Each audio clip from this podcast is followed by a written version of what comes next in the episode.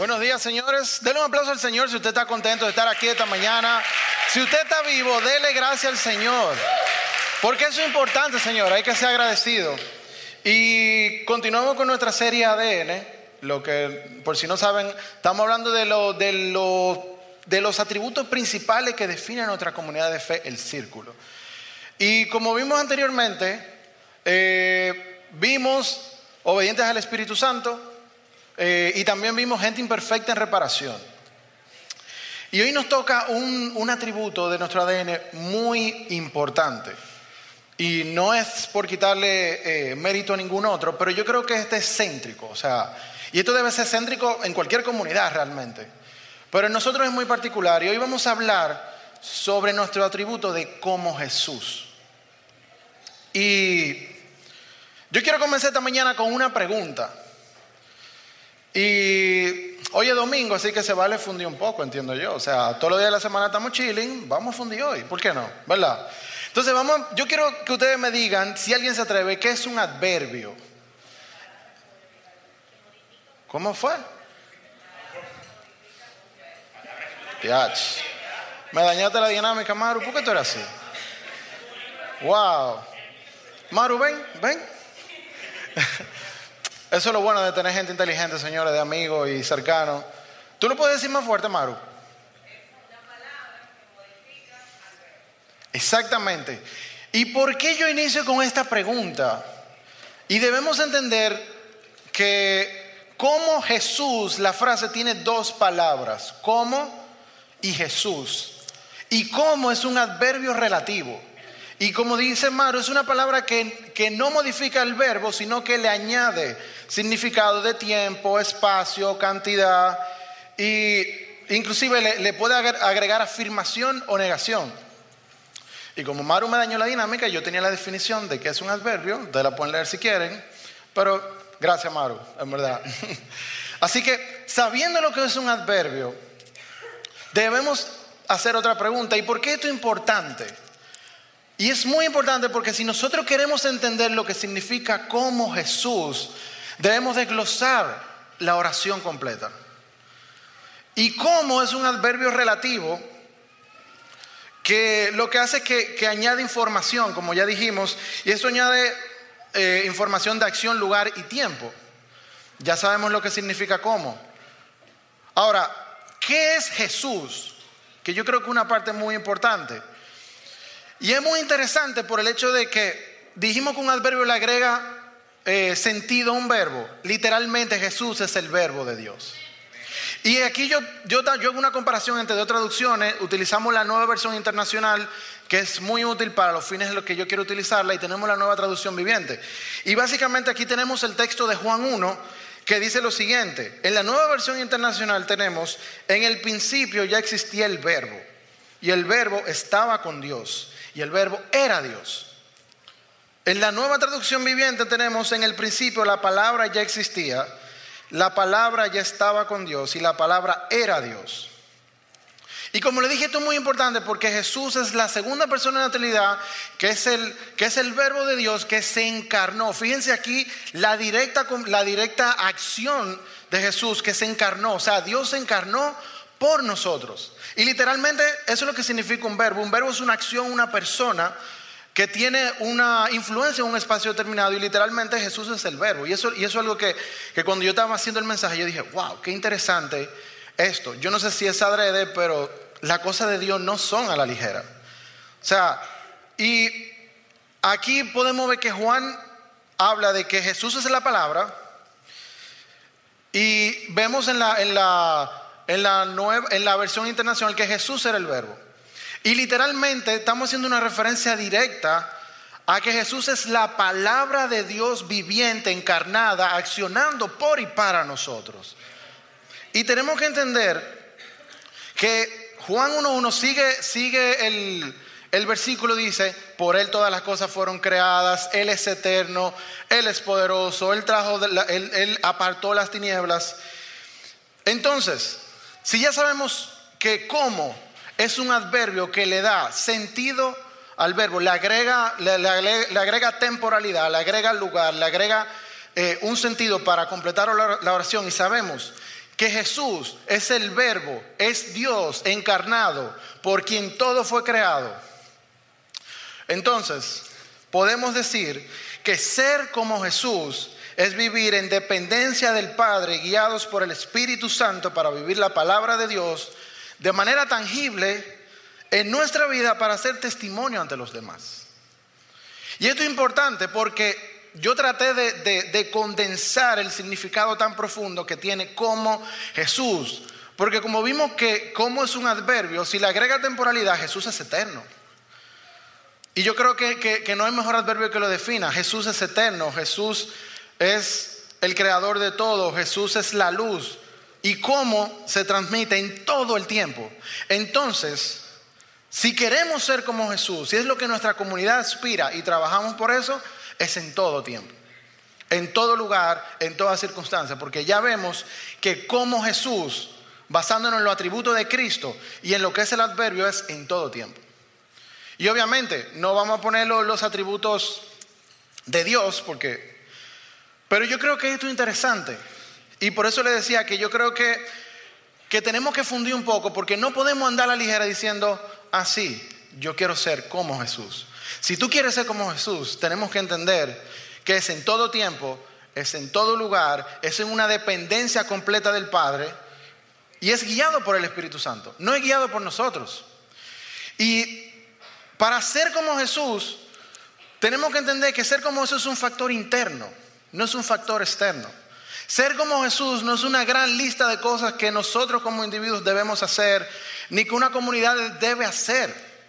Ser como Jesús es literalmente una dependencia completa del Padre. Y yo creo que es un ejemplo que Jesús dejó muy claro a lo largo de su vida, a lo largo de su ministerio. Y debemos entender esta verdad teológica porque si no, vamos a caer en el listado de los cristianos legalistas que viven haciendo cosas, pero realmente eso es lo que quiere Jesús que nosotros hagamos. Y si no entendemos esta verdad teológica, nosotros vamos por ahí a andar siendo discípulos, pero en nombre de quién? ¿Tuyo? ¿Mío? Nosotros vamos a andar haciendo sal y luz, pero ¿cuál sal? ¿La sal que daña? ¿La luz que quema la piel? ¿O vamos a ser la luz realmente transformadora de Cristo? Y por eso tenemos que entender esto. Ahora, yo quiero enfocarme en ser como Jesús en tres aspectos que yo considero que son básicos. El primero es el rechazo, el segundo es la encarnación y la muerte, y el tercero es la resurrección. Y vamos viendo poco a poco que a qué yo me refiero con eso. Y comenzando por el rechazo, algo muy importante que nos deja Jesús es que Jesús literalmente rechazó completamente la cultura de su época. Jesús redimió la cultura de su época porque para los judíos, recuerden que los judíos estaban esperando un Mesías que fuera un político, que literalmente pusiera a los, judíos en una posición de poder superior. Porque ellos entendían que el Mesías lo iba a liberar de toda opresión terrenal, de toda opresión. Y vemos a través de la Biblia que el pueblo judío cayó en mucho tiempo en cautiverio por causa de su pecado. Sin embargo, son tan necios que entienden que el Mesías lo va a liberar de eso y lo va a poner en la posición de poder. Y sin embargo Jesús tenía una visión y una misión completamente diferente. Y esto es un punto clave, porque si nosotros queremos ser como Jesús, nosotros tenemos que rechazar la cultura imperante. Nosotros tenemos que rechazar el mundo y enfatizar en nuestro, en nuestro aspecto de pertenencia al reino de Dios. Y dice Lucas 17 al 20, Lucas 17 del 20 al 22, un día los fariseos le preguntaron a Jesús, ¿cuándo vendrá el reino de Dios? Jesús contestó, no pueden descubrir el reino de Dios por medio de señales visibles. Nunca podrán decir, aquí está o está allí, porque el reino de Dios ya está entre ustedes. Y Jesús le está hablando de forma literal. Jesús es el reino de Dios en la tierra. Jesús es, como vimos en Primera de Juan, Jesús es la palabra, es el verbo de Dios que se encarnó por nosotros. Entonces, si Dios está encarnado en la tierra, ¿dónde está el reino? Está en la tierra. No es algo lejano, no es algo, no es algo que, que yo veo a futuro, es algo que está presente y está aquí ahora. Y yo creo que tenemos que hacer énfasis en eso, porque si nosotros somos parte del reino, tenemos que adoptar la cultura del reino. Y tenemos que, darnos cuenta que nosotros somos del reino, no somos del mundo. Y ser como Jesús implica abrazar esto. Y voy a, voy a definir un poco más esa parte, pero primero vamos a ver qué dice Romanos 8:17. Así que somos sus hijos, también somos sus herederos. De hecho, somos los herederos justos junto con Cristo de la gloria de Dios. Pero si vamos a participar de su gloria, también debemos participar de su sufrimiento. Y esto es muy interesante porque nosotros somos herederos del reino, somos herederos de, su ministerio, somos herederos de cada una de las cosas que Jesús hizo. Pero tenemos que entender que si nosotros vamos en contracultura, vamos a ser rechazados. Y tenemos que entender que el rechazo no representa lo que nosotros somos, porque ya nosotros somos parte del reino. Y ser como Jesús implica, como dije al principio, una dependencia directa del Padre guiado por el Espíritu Santo para yo ser luz donde quiera que Él me guíe, porque yo soy parte del reino, yo no soy de la cultura del mundo. Y quiero, quiero enfatizar esto, de que bajo ningún concepto, aunque nosotros somos del reino de Dios y nosotros somos ya parte del cielo, eso no nos da ningún aire de superioridad, al contrario. Es una misión y es una visión que debemos abrazar con humildad, con respeto, con amor. Y definitivamente si nosotros somos justificados por Cristo, ya nosotros somos justos delante del Padre, entonces ya la definición de cultura no aplica para nosotros. Porque la cultura es básicamente todas las tradiciones, ideas y costumbres que desarrolla el hombre en base a su criterio y su conocimiento. Pero si eso sale de la naturaleza pecaminosa del hombre, de nada me sirve, porque yo soy parte del reino de Dios. Entonces, si todo viene del Padre y por Jesús todo fue creado, yo debo ir a la raíz, que es Cristo. No el hombre, no la cultura. Entonces, si yo soy como Jesús, yo debo rechazar la cultura del mundo y redimirla sin destruir a las personas que son parte de ello. Y esto es muy importante. Por eso le dije que tenemos que ser humildes, porque si somos parte del reino, somos siervos. Y debemos redimir la cultura sin rechazar a la gente, sino debemos restaurarla con el Evangelio, que es el arma más poderosa que nosotros tenemos. Seguimos. Y ahora vamos a entrar en la parte de la encarnación y muerte. Y debemos entender que el corazón de toda la teología bíblica, o la gran parte, es la redención del hombre a través de la sustitución. Cristo murió por nosotros bajo la ley. ¿Por qué? Porque dice Romanos 6:23 que la paga del pecado es muerte, pero el regalo que Dios da es la vida eterna por medio de Cristo Jesús nuestro Señor. Cristo murió por los pecados de cada uno de los que estamos aquí, porque nosotros somos culpables, porque ante la ley nosotros ya pecamos. Y es por esta sustitución que hace Cristo que, que nos vuelve, que nos redime delante del Padre. Ahora, yo quiero resaltar un aspecto muy importante. Y es que para que esto tuviera efecto completo, Cristo debía ser 100% Dios y 100% hombre. Y tenemos que tener cuidado con la herejía que andan por ahí, que dicen que un 70%, un 20%, un 15%. Y les voy a explicar por qué. Si Cristo no hubiera sido 100% Dios y 100%, hombre, nosotros tuviéramos perdidos. ¿Por qué? Porque no tuviéramos un ejemplo palpable de lo que es un hombre de Dios, de lo que es la verdadera creación del Señor. Y esto es importante eh, acentuarlo, porque mientras más santo yo soy, más humano yo me vuelvo. Y esto es muy eh, contradictorio porque en la cultura humanista que vivimos, el hombre es el centro de todo. Sin embargo, si Cristo es el centro de todo, por quien todo fue creado, a medida que yo me parezco a Él, yo me vuelvo más humano. ¿Por qué? Porque Él fue 100% Dios y 100% hombre. Dígase que cuando yo me parezco a Él, yo me estoy pareciendo más a la creación que tenía Dios pensada desde el inicio.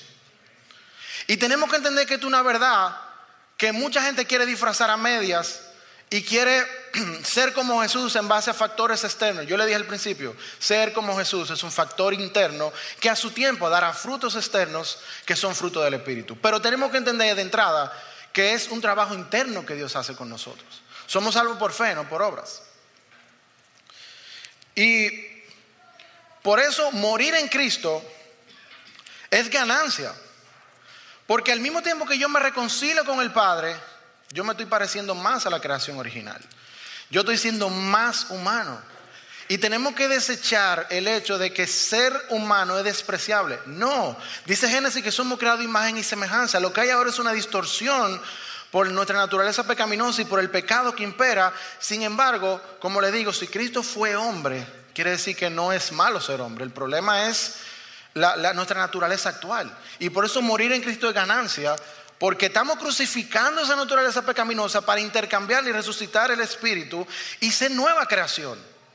Y cuando somos nueva creación, no es que no es que necesariamente tú vas a tener superpoder, aunque, aunque, Apocalipsis habla del cuerpo nuevo, tierra nueva, pero yo estoy hablando literalmente de que nosotros somos seres humanos, nos vamos convirtiendo en ese ser humano que Dios tenía visible, Dios tenía planeado del inicio, y no debemos descansar en el hecho de, estas cosas externas, de orar porque sí, adorar porque sí, leer la Biblia porque sí. Y es una lucha que tiene mucho creyente. Y yo te voy a decir algo, si tú eres como Jesús y tú aceptas, lo aceptas en tu vida y tú dejas que Él te transforme, tú te vas a ir convirtiendo más como Él y tú te vas a dar cuenta que mientras tú te vas pareciendo a Él, tú vas a necesitar orar, adorar, leer la Biblia. ¿Por qué? Porque eso no, no son cosas externas que se hacen para agradar a Dios, son cosas internas que nos ayudan a desarrollar nuestro espíritu, nuestro conocimiento, nuestra vida. Y eso da fruto a largo plazo. Y por eso debemos hacerlo. No debemos hacerlo como algo así, yo tengo que orar porque yo soy cristiano. Si tú lo estás haciendo así, lo estás abordando de la forma incorrecta.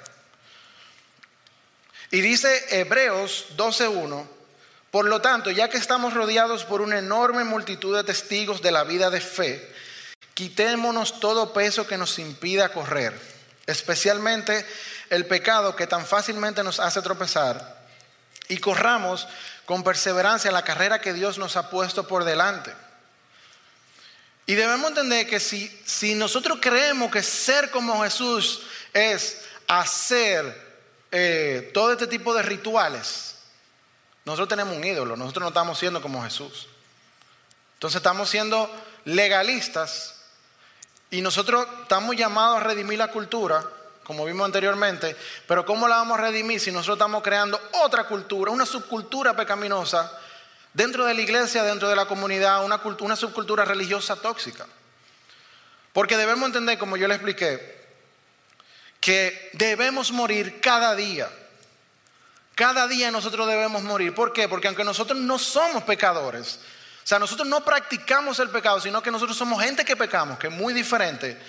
Cada día cuando yo crucifico al viejo hombre, yo estoy reanudando esa relación con el Señor. Yo me estoy haciendo más humano, me estoy pareciendo más a Él. Y por ende yo voy a poder orar, adorar, estudiar la Biblia y voy a poder hacer todas las cosas que un cristiano debería hacer, pero con gozo, amor, pasión. Entonces yo voy a poder ver y vivir una vida transformada y en constante transformación. Entonces, dice Romanos 6, sabemos que nuestro antiguo yo fue, crucificado juntamente con él, para que el cuerpo del pecado sea destruido, a fin que no sirvamos más al pecado. Y nosotros debemos hacer esto cada día. Si queremos ser como Jesús, debemos ser más humanos. Y la única forma de ser más humanos es crucificando al viejo hombre cada día. No porque no somos justos delante de Dios, sino porque es un proceso. Y como vimos en Hebreos, es una carrera que debemos correr. Y una carrera no se gana una sola vez. Una carrera tiene etapas, una carrera tiene tiempos. Y definitivamente para eso está la comunidad de fe, para eso están los líderes, para eso están los discipulados, para nosotros poder ventilar eso, edificarnos, edificar la iglesia y poder crecer juntos. Entonces, ser como Jesús es ser más humano cada día. Pues me doy cuenta que no es vivir bajo rituales sin sentido y un moralismo visible para todos, sino más bien ser la creación que Dios tenía planeada desde el inicio. Y tenemos que entender que es una verdad bíblica que es latente y nosotros estamos llamados a eso. No podemos ver a Jesús como algo inalcanzable, imposible. Señores, si Él fue 100% Dios y 100% hombre, nosotros lo podemos hacer tenemos el Espíritu Santo, tenemos la comunidad de fe, tenemos la oración, tenemos la lectura, o sea, tenemos tanta herramienta. No pongamos excusa y vamos a darle. Yo creo que se puede. Tercer y último punto, la resurrección. Y la verdadera vida cristiana, la auténtica espiritualidad. Y quiero hacer un énfasis en eso. La auténtica espiritualidad no significa simplemente que porque Jesús resucitó, nosotros hemos nacido de nuevo. Y no quiero minimizarlo, porque nacer de nuevo es un milagro del Señor. Gloria a Él por eso. Pero tenemos que entender que no es solo eso. Tenemos que entender que ahí es que empieza. Ser como Jesús empieza cuando nosotros resucitamos con Él y abrazamos la resurrección. Ahí empieza el proceso de ser como Él. Y esto significa mucho más que eso. No significa solamente que vamos a ir al cielo. Significa aún mucho más de ahí. No es simplemente verse libre de, de tabúes y, y legalismos. Es poder vivir y desear una vida más profunda. ¿Y a qué yo me refiero con una vida más profunda? Cuando yo pienso en esto, yo veo dos, dos cosas. Veo la ley que es necesaria porque la ley es lo que me hace ver que estoy pecando, o sea, que nosotros estamos bajo la ley todavía. No podemos hacernos la vista gorda de que, ah, no, el nuevo pacto. No, la ley es necesaria, es continua y eso fue Dios que lo puso, eso es eterno. Y la ley es necesaria para nosotros entender que estamos pecando. Sin embargo, nosotros no estamos atados a la ley. ¿Por qué? Porque Jesús puso la ley del amor. ¿Cuál es la ley del amor? Amar a mi prójimo como a mí mismo. Cuando yo decido tener una vida más profunda y ser como Jesús, yo entiendo que la ley es necesaria para resaltar mi pecado, pero yo debo vivir por la ley del amor, que es amar a mi prójimo como a mí mismo. ¿Por qué? Porque eso fue lo que instauró Jesús, eso fue lo que hizo Jesús, eso es lo que enseña Jesús y a Jesús es que nosotros seguimos. Entonces, debemos entender que si vivimos bajo la ley del amor que instauró Cristo, obviamente no es el amor que el mundo presenta. Por eso debemos redimir la cultura. Porque el amor que presenta el mundo no es ni cerca lo que es el amor de Dios. Y por eso tenemos que redimir la cultura para resucitar de nuevo, vivir por la ley del amor de Cristo, amar a nuestro prójimo como a nosotros mismos, sin codicia. Y yo creo que esto es muy importante porque la codicia es un pecado oculto en cada uno de nosotros. Hay gente que codicia a Dios. Hay gente que dice, yo quiero sé como Dios. Y usualmente las personas que tienen este aire de grandeza, porque tienen bienes materiales, tienen dinero, tienen lo que sea, creen que son dioses. Eso es codicia de Dios.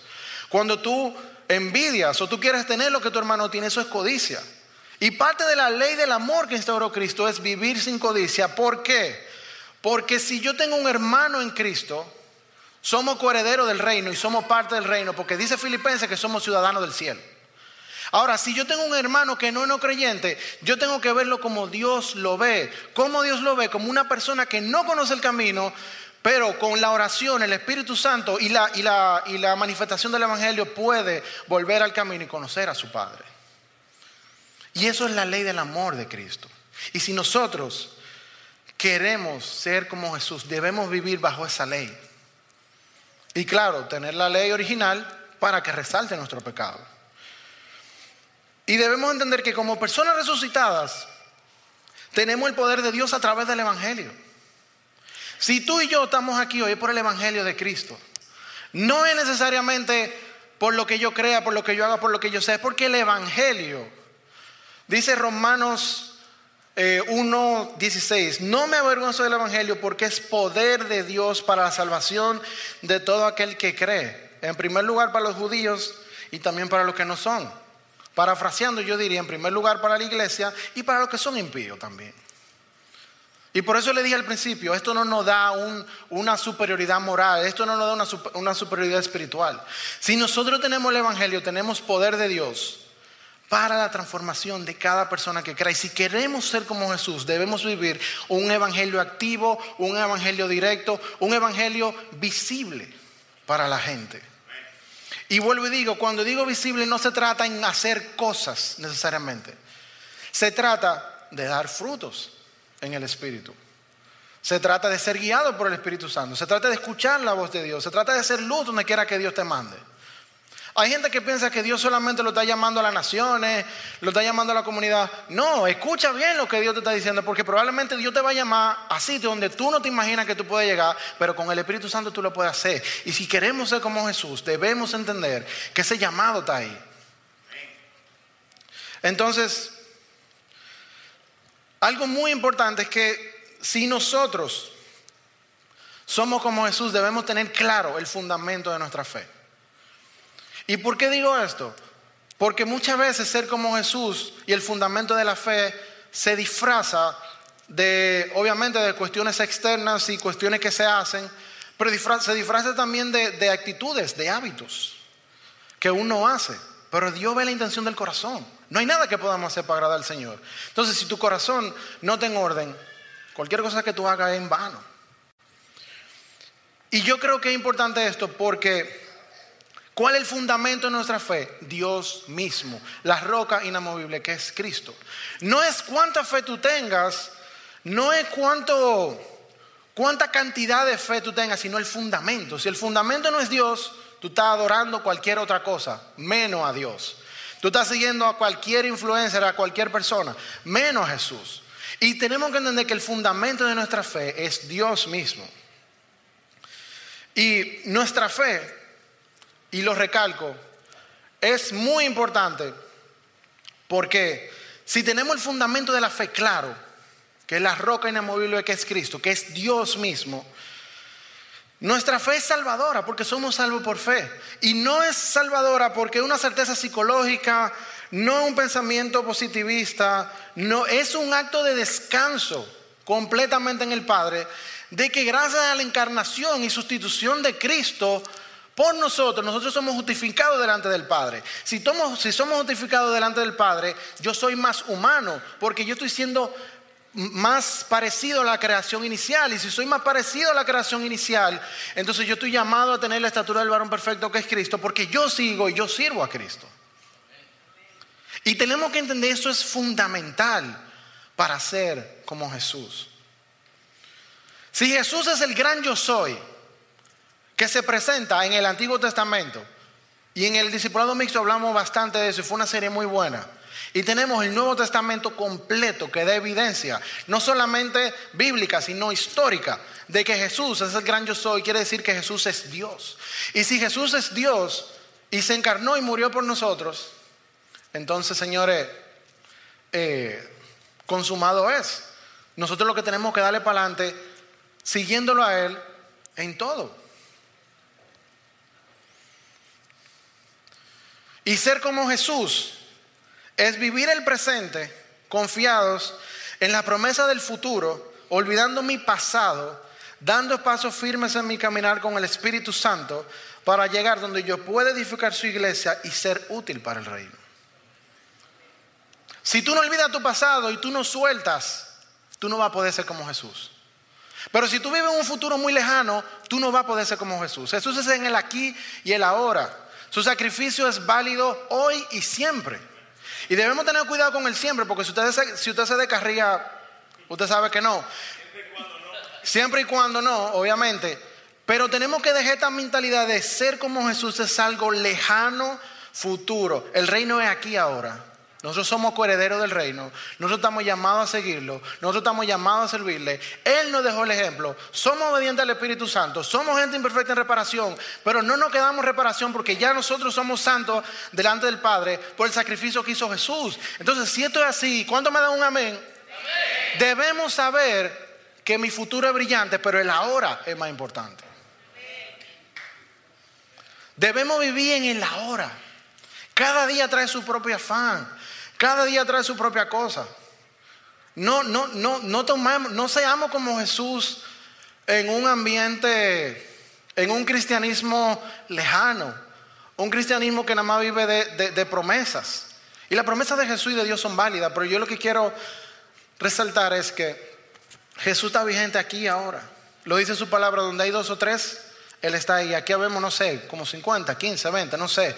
Si, con, dos o tres Él está, ¿cuánto ¿Cuánto Él estará con 15, 20? Entonces, si creemos que Él está aquí ahora, nuestro llamado empieza ahora. No es mañana, no es pasado, no podemos agarrar el, presente de yo acepté a Cristo y lo, y lo jalo como un chicle y cuando se acabe, ahí yo empiezo. No, empieza hoy. Tenemos que ser como Jesús hoy. Tenemos que hacerlo ya. Y probablemente tú estás luchando en tu corazón porque tú no sabes cómo empezar. Ahí está el Espíritu Santo. Él, intercede por nosotros. Probablemente tú luchas con cosas. Pero por eso debemos crucificar al viejo hombre cada día, para poder ser redimido de nuevo y ver transformación en nuestra vida. Por eso nosotros oramos, por eso nosotros adoramos, por eso nosotros estudiamos la Biblia. No como factores externos, sino factores que me hacen crecer internamente y entonces externamente yo disfruto. Entonces, señores, ¿por qué no oramos?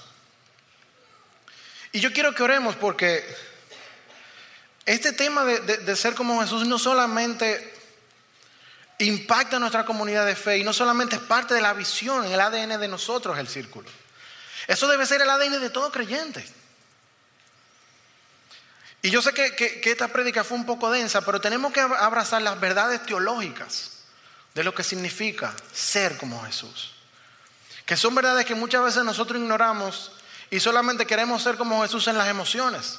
No, nosotros estamos llamados a ser como Jesús porque tenemos evidencia bíblica, tenemos evidencia transformadora y tenemos testimonio de lo que es ser como Jesús y de lo que Él hace.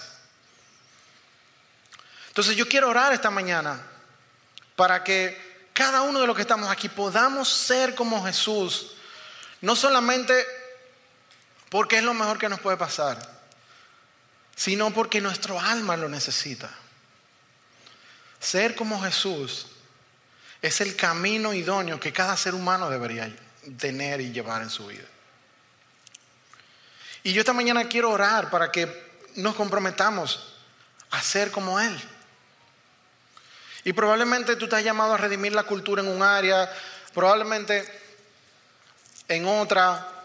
Cada persona tiene un llamado diferente, cada persona está llamado a ser como Jesús de formas diferentes, pero partiendo de la misma base que es la roca inamovible que es Cristo, porque Él da infinidad, Él da muchos dones y da talentos para edificar su iglesia. Así que mi oración esta mañana es, Señor, cada uno de los que estamos aquí, Señor, queremos ser como tú. Señor, pon en nosotros el Espíritu Santo. Pon en nosotros el valor, Señor. Pon en nosotros la sabiduría para ser como tú, Señor. En donde quiera que tú nos llames. Ayúdanos a redimir la cultura, Señor. Ayúdanos a ser más humanos como Cristo. Ayúdanos a tener una espiritualidad verdadera, a tener una vida más profunda, Señor. Ayúdanos, Señor, a caminar de la mano contigo. Y si hay alguien aquí esta mañana que no conoce al Señor, es mi oración. Conoce al Señor, dale una oportunidad. Deja que Él te transforme. Deja que tú veas lo que Jesús puede hacer. Porque quizás esto suena locura. Pero la palabra y el Evangelio es locura para los que no conocen al Señor. Cuando tú lo conozcas, tú te darás cuenta que esta es la verdad. Señor Jesús, yo te presento a cada una de las personas que estamos aquí esta mañana. Yo te pido en tu poderoso nombre que tú transformes nuestras vidas, que tú transformes nuestro corazón, que tú nos guíes, que tú nos cuides, que tú nos guardes, Señor. Que esta verdad teológica aplique en nuestra vida y nuestro corazón de manera profunda. Que podamos dar fruto, Señor, que podamos servirte y seguirte con pasión, con amor. Y aunque somos imperfectos, Señor, tú nos justificas delante del Padre. Yo te pido, Señor, que cada uno de los que estén aquí pueda, pueda servirte y pueda seguir donde quiera que tú los mandes, Señor. Y si no te conocen, revélate a su vida. Que tu Espíritu Santo los toque, que tu Espíritu Santo los guíe. Cuídenos y guárdanos, Señor, en tu poderoso nombre. Amén. amén.